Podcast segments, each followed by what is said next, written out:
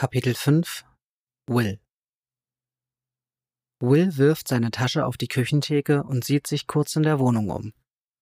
Er ist völlig erschöpft, hat sich bis vier Uhr morgens um Lana gekümmert, kann aber nicht anders, als die Handwerksarbeiten in Augenschein zu nehmen. Mehrere Schranktüren hängen schief und entlang der Ränder wurde schlampig gemalert. Die Wohnung nebenan ist immer noch kaum mehr als ein Rohbau. Eigentlich hätten die Arbeiten vor drei Monaten abgeschlossen sein sollen. Er holt sein Handy raus, wählt ohne nachzudenken die Nummer von zu Hause. Aber natürlich hat er hier unten keinen Empfang. Während der Bauarbeiten sorgte das andauernd für Scherereien. Seine Crew musste sich mit billigen, notorischen, unzuverlässigen Walkie-Talkies behelfen. Er lockt sich bei Skype ein und das Wählzeichen ertönt. Beim achten Läuten nimmt die Pflegerin ab, gerade als Wills Nervosität einen neuen Höhepunkt erreicht. Bei Boucheron? Offenbar spricht sie mit vollem Mund. Sie meinen Boucher. Hier ist Will Boucher. Oh, hi, Mr. Boucher. Ihre Frau geht's gut. Sie schläft. Sie wissen, dass Sie sie um sieben wecken müssen wegen den Tabletten? Ja klar, weiß Bescheid. Steht auf der Liste. Keine Sorge. Im Hintergrund ertönt der Jingle von CNN. Ist das nicht alles furchtbar? Das komplette Gesundheitswesen ist in höchster Alarmbereitschaft. Glauben Sie, das kommt bis Maine? Kaum. Die regeln die Grenzen ab. Habe ich auch gehört. Ich rufe wieder an. Sie haben die Nummer vom Facharzt, oder? Ja, Mr. Boucheron. Steht auf der Liste. Er verzichtet darauf, sie nochmal zu korrigieren. Der Empfang wird schlechter und kurz glaubt er, sie wäre weg. Mit dem Handy habe ich hier kein Netz, aber ich schaue immer wieder mal in meine Mails. Übermorgen bin ich zurück. Ich weiß und keine Sorge, uns geht's gut. Er legt auf und schickt ein Gebet zum Himmel, dass das auch wirklich stimmt. Mit dieser Agentur hatte er zuvor niemals zu tun, doch bei der, die er sonst ab und zu anruft, war so kurzfristig niemand verfügbar. Die Pflegerin, die schließlich vor seiner Tür stand, sah aus wie ein Teenager aber ihm blieb keine Wahl, als ihren Fähigkeiten zu vertrauen. Er braucht diesen Job. Ein Klopfen an der Tür. Will zögert, bevor er öffnet. Widersteht der Verlockung der Flasche J&B ganz unten in seiner Tasche. Er weiß schon, wer davor steht. Greg. Greg und er hatten noch keine Gelegenheit miteinander zu sprechen. Das Ehepaar Maddox beanspruchte bei ihrer Ankunft die ganze Aufmerksamkeit seines Auftraggebers.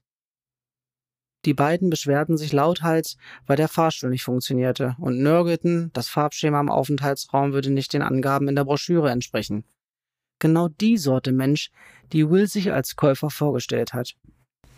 Reich und paranoid. Falls Greg sauer gewesen sein sollte, dass sie einen Hund dabei hatten, hat er es gut überspielt. Greg tampelt herein und klopft ihm auf die Schulter. Schön, dass du da bist, Will. Tut mir leid, dich wieder einspannen zu müssen. Wie gesagt, ich brauche jemanden, dem ich vertrauen kann. Gregs gebräuntes Gesicht scheint zu beben. Seine Gefühle zu verbergen liegt ihm nicht besonders. Ich weiß, wie schwer es für dich gewesen sein muss, Lana allein zu lassen. Nein, weißt du nicht. Wills Trauer, ein schwarzes, giftiges Ungeheuer, das die letzten sechs Monate Winterschlaf in seiner Brust gehalten hat, fährt die Krallen aus. Und dann sind da auch die Schuldgefühle, irgendwie noch schwerer zu ertragen. Weil er froh war um die Ausrede, ein paar Tage aus dem Haus zu kommen. Die Pflegerin habe ich nur zwei Tage. Ich weiß, Kumpel. Ich brauche nur ein bisschen Verstärkung, bis alle sich hier eingerichtet haben. Falls die irgendwie unruhig werden, du kannst gut mit den Leuten, Will. Denk nur mal dran, wie du den Ärger mit diesem Luftfiltertypen geklärt hast. Wie hieß der gleich wieder? Kenneth Collier. Genau. Greg wischt sich mit der Hand übers Gesicht. Ich will ehrlich sein, Will. Das Sanktum ist nicht annähernd so betriebsbereit, wie ich es gerne gehabt hätte. Der Typ, den ich da nach deiner Kündigung beauftragt habe, war nicht gerade ein Überflieger. Ich hätte dich gern hier, falls wir irgendwelche Startschwierigkeiten haben. Ist auch ein Bonus für dich drin. Will ist sonnenklar, dass Greg die gesamte finanzielle Last des Projekts allein schultert. Den Bau des Sanctum hat er über den Verkauf seiner Security-Firma finanziert. Doch Wills Erfahrung mit dem Baugewerbe zufolge bekommt man nun mal, wofür man bezahlt hat. Und nach dem wenigen zu urteilen, das er bisher vom Sanktum zu sehen bekommen hat, hat Greg eindeutig an allen Ecken und Enden gespart. Sind denn inzwischen alle da? Eine Familie fehlt noch, die Dunhausers. Meinten, sie wären unterwegs, haben sich bislang allerdings nicht blicken lassen. Das Tor ist zu, aber die Leute werden nervös und ich muss den Bunker bald abriegeln. In einer Viertelstunde treffen sich alle im Aufenthaltsraum. Ich muss vorher noch was erledigen. Wär dir dankbar für deine Hilfe. Will folgt Greg ins Treppenhaus und spart sich einen Kommentar zu den abgesperrten Fahrstuhltüren.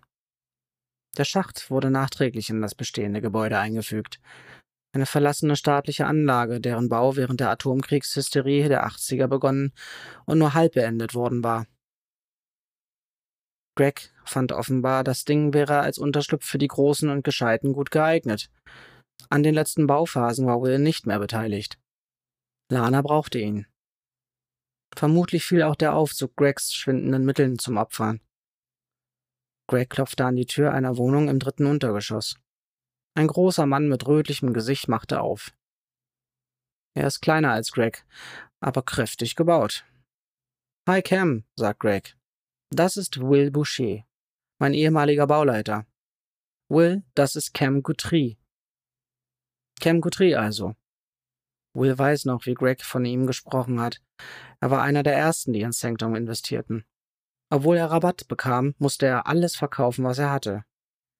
Guthrie streckt ihm seine schweinehaxengroße Pranke entgegen. Freut mich, Will. Gute Arbeit habt ihr hier gemacht. Danke. Was können wir für Sie tun, Greg? fragt Cam. Wird nicht bald abgeriegelt? Jep, darüber wollte ich mit Ihnen reden. Wir haben doch darüber gesprochen, Ihre Waffen ein paar Tage lang in den Safe zu packen, bis sich hier alle eingelebt haben. Will rechnet schon mit einer Antwort im Stil von nur über meine Leiche. Aber Guthrie nickt bloß. Kommen Sie rein. Danke, Cam, sagt Greg, und Guthrie macht einen Schritt zurück, um sie durch die Tür zu lassen. Die Guthries haben eine der kleineren Wohnungen mit nur zwei Schlafzimmern bezogen. Die Heizung ist voll aufgedreht und den Geruch frischer Farbe dringt der Duft gebratenen Fleisches an Wills Nase. Ein Teenager-Mädchen, das neben einer dürren Frau mit strähnigem schwarzem Haar auf dem Sofa sitzt, blickt nervös lächelnd zu ihm auf. Im Fernsehen wischt sich ein Prediger in weißem Anzug den Schweiß von der Stirn und streckt die Hände gen Himmel. Hi Gina, hallo Mrs. Coutry, ruft Greg. Wie geht's? Wer ist das? Misstrauisch blickt die Frau zu Will. Will Boucher, Ma'am. Ich helfe Greg aus, während Sie sich einrichten.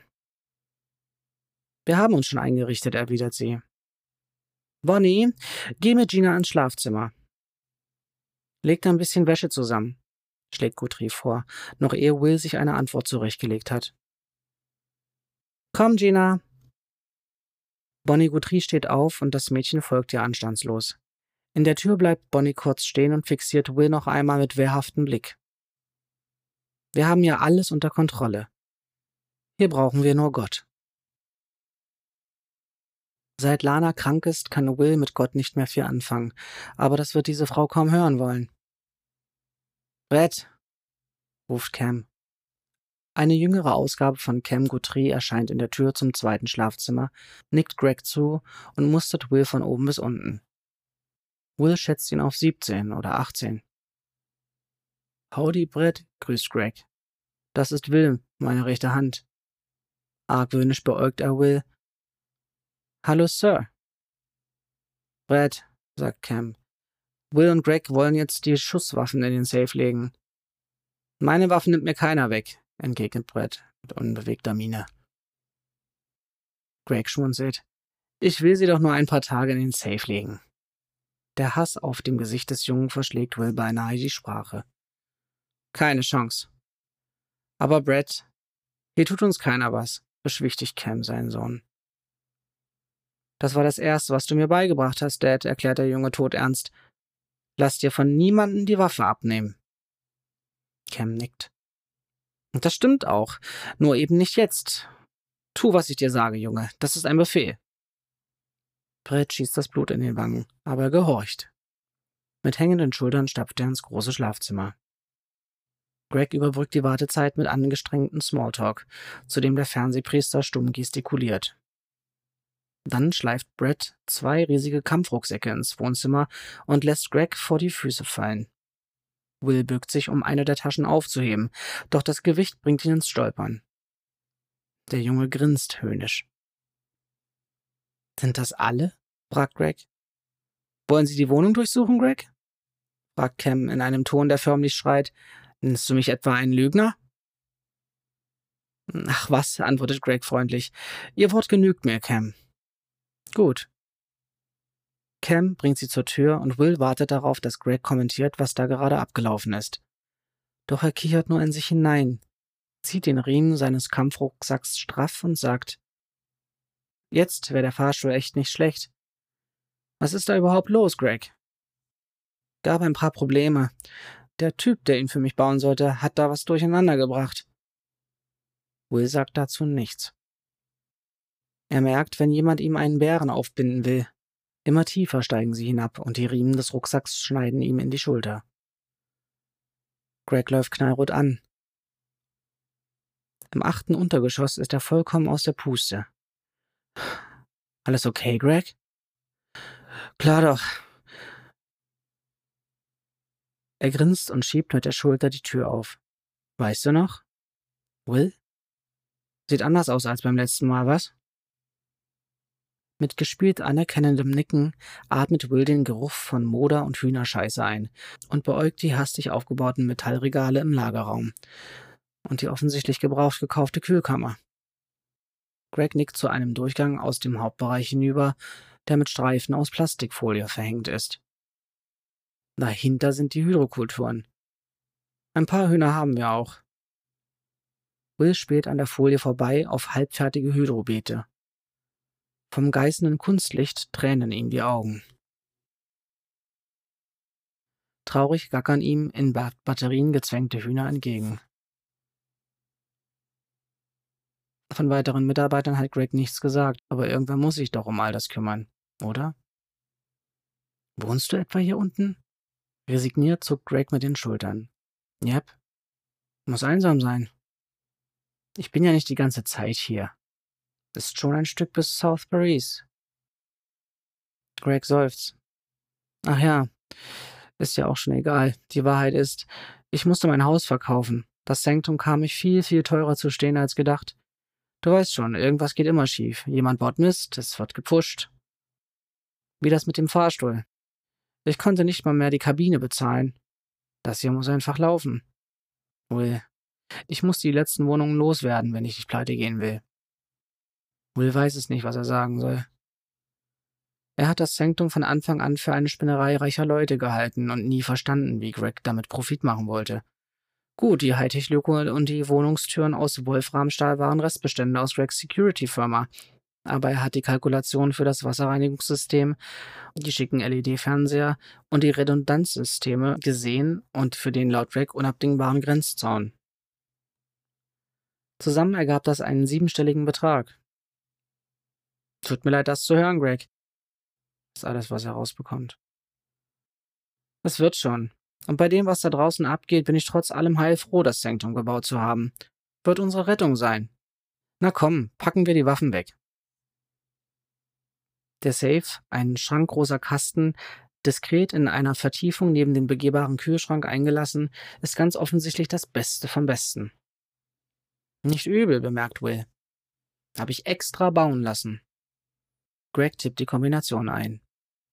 Hinter der Tür kommen ein Gewehrständer, mehrere halbautomatische Pistolen, massenweise Schachteln mit Munition und ganz oben auf einem Regal eine Art Sprengzünder zum Vorschein. Ist das, wofür ich es halte, Greg? Yep, beim Bau übrig geblieben. Konnte ich ja schlecht rumliegen lassen. Jetzt pass auf, Will. Ich gebe dir die Kombination. Nur falls was schief geht und du mir aushelfen musst. Hoffentlich kommt's nicht so weit. Glaube ich kaum, aber Vorsicht ist besser als Nachsicht. Und du behältst die Kombination für dich, ja? Klar. Gut, ist ganz leicht. 1984. 984? Yep. So wie das Buch? Wie? Ah, ah, ach so, nein. Das Jahr, an dem ich zu den Marines gegangen bin. Kannst du dir das merken? Ist schon passiert. Gut. Jetzt lass uns mal die Knarren wegpacken und, und dann gehen wir rauf zu den anderen. Ein kleines Grüppchen, die Guthrie-Männer, Gina und das Ehepaar Maddox, hat sich bereits zum Briefing vor dem Fernseher versammelt, als Will und Greg den Aufenthaltsraum betreten. Und stellt Will erneut als seine rechte Hand vor. Vicky und James Maddox, die diesmal offenbar ohne Hund gekommen sind, begrüßen Will wie einen alten Freund. Und ein nervöser Asiate springt auf und streckt ihm die Hand entgegen. Eine Ehre, Sie kennenzulernen. Ich bin Eugene Park. Eugene Park. Sie können mich Eugene nennen. Das ist ein Name für Weiße, murmelt Brett Guthrie. Still, Brett, tadelt Cam Guthrie. Wir müssen hier irgendwie miteinander auskommen. Er lächelt Eugene zu, doch sein Blick ist eisig. Bewundernswerterweise lässt Eugene sich durch Bretts Unverschämtheit nicht aus der Ruhe bringen. Das sind meine Frau Stella und Sohn Jay. Stella, eine große übergewichtige Blondine, lächelt ihn strahlend an.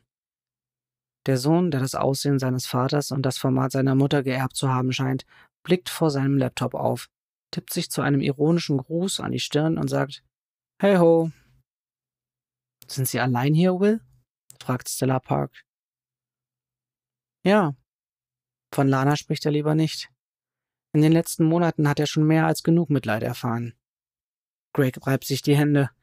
Meine Lieben, ich möchte Ihnen noch einmal zu Ihrer Voraussicht gratulieren, sich ins Sanctum eingekauft zu haben. Wie Sie wissen, ist unser Motto in diesem Moment betritt ein Typ Ende 40 in Begleitung einer attraktiven Rothaarigen mit einem kleinen Kind an der Hand den Raum.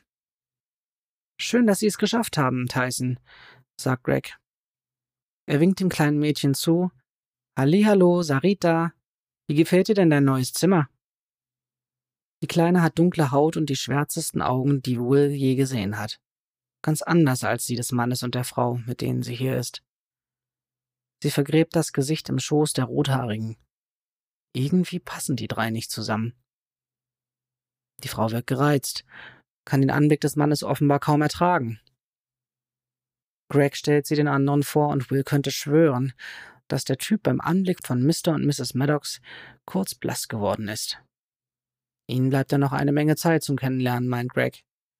Wie wär's, wenn wir den Laden erstmal dicht machen?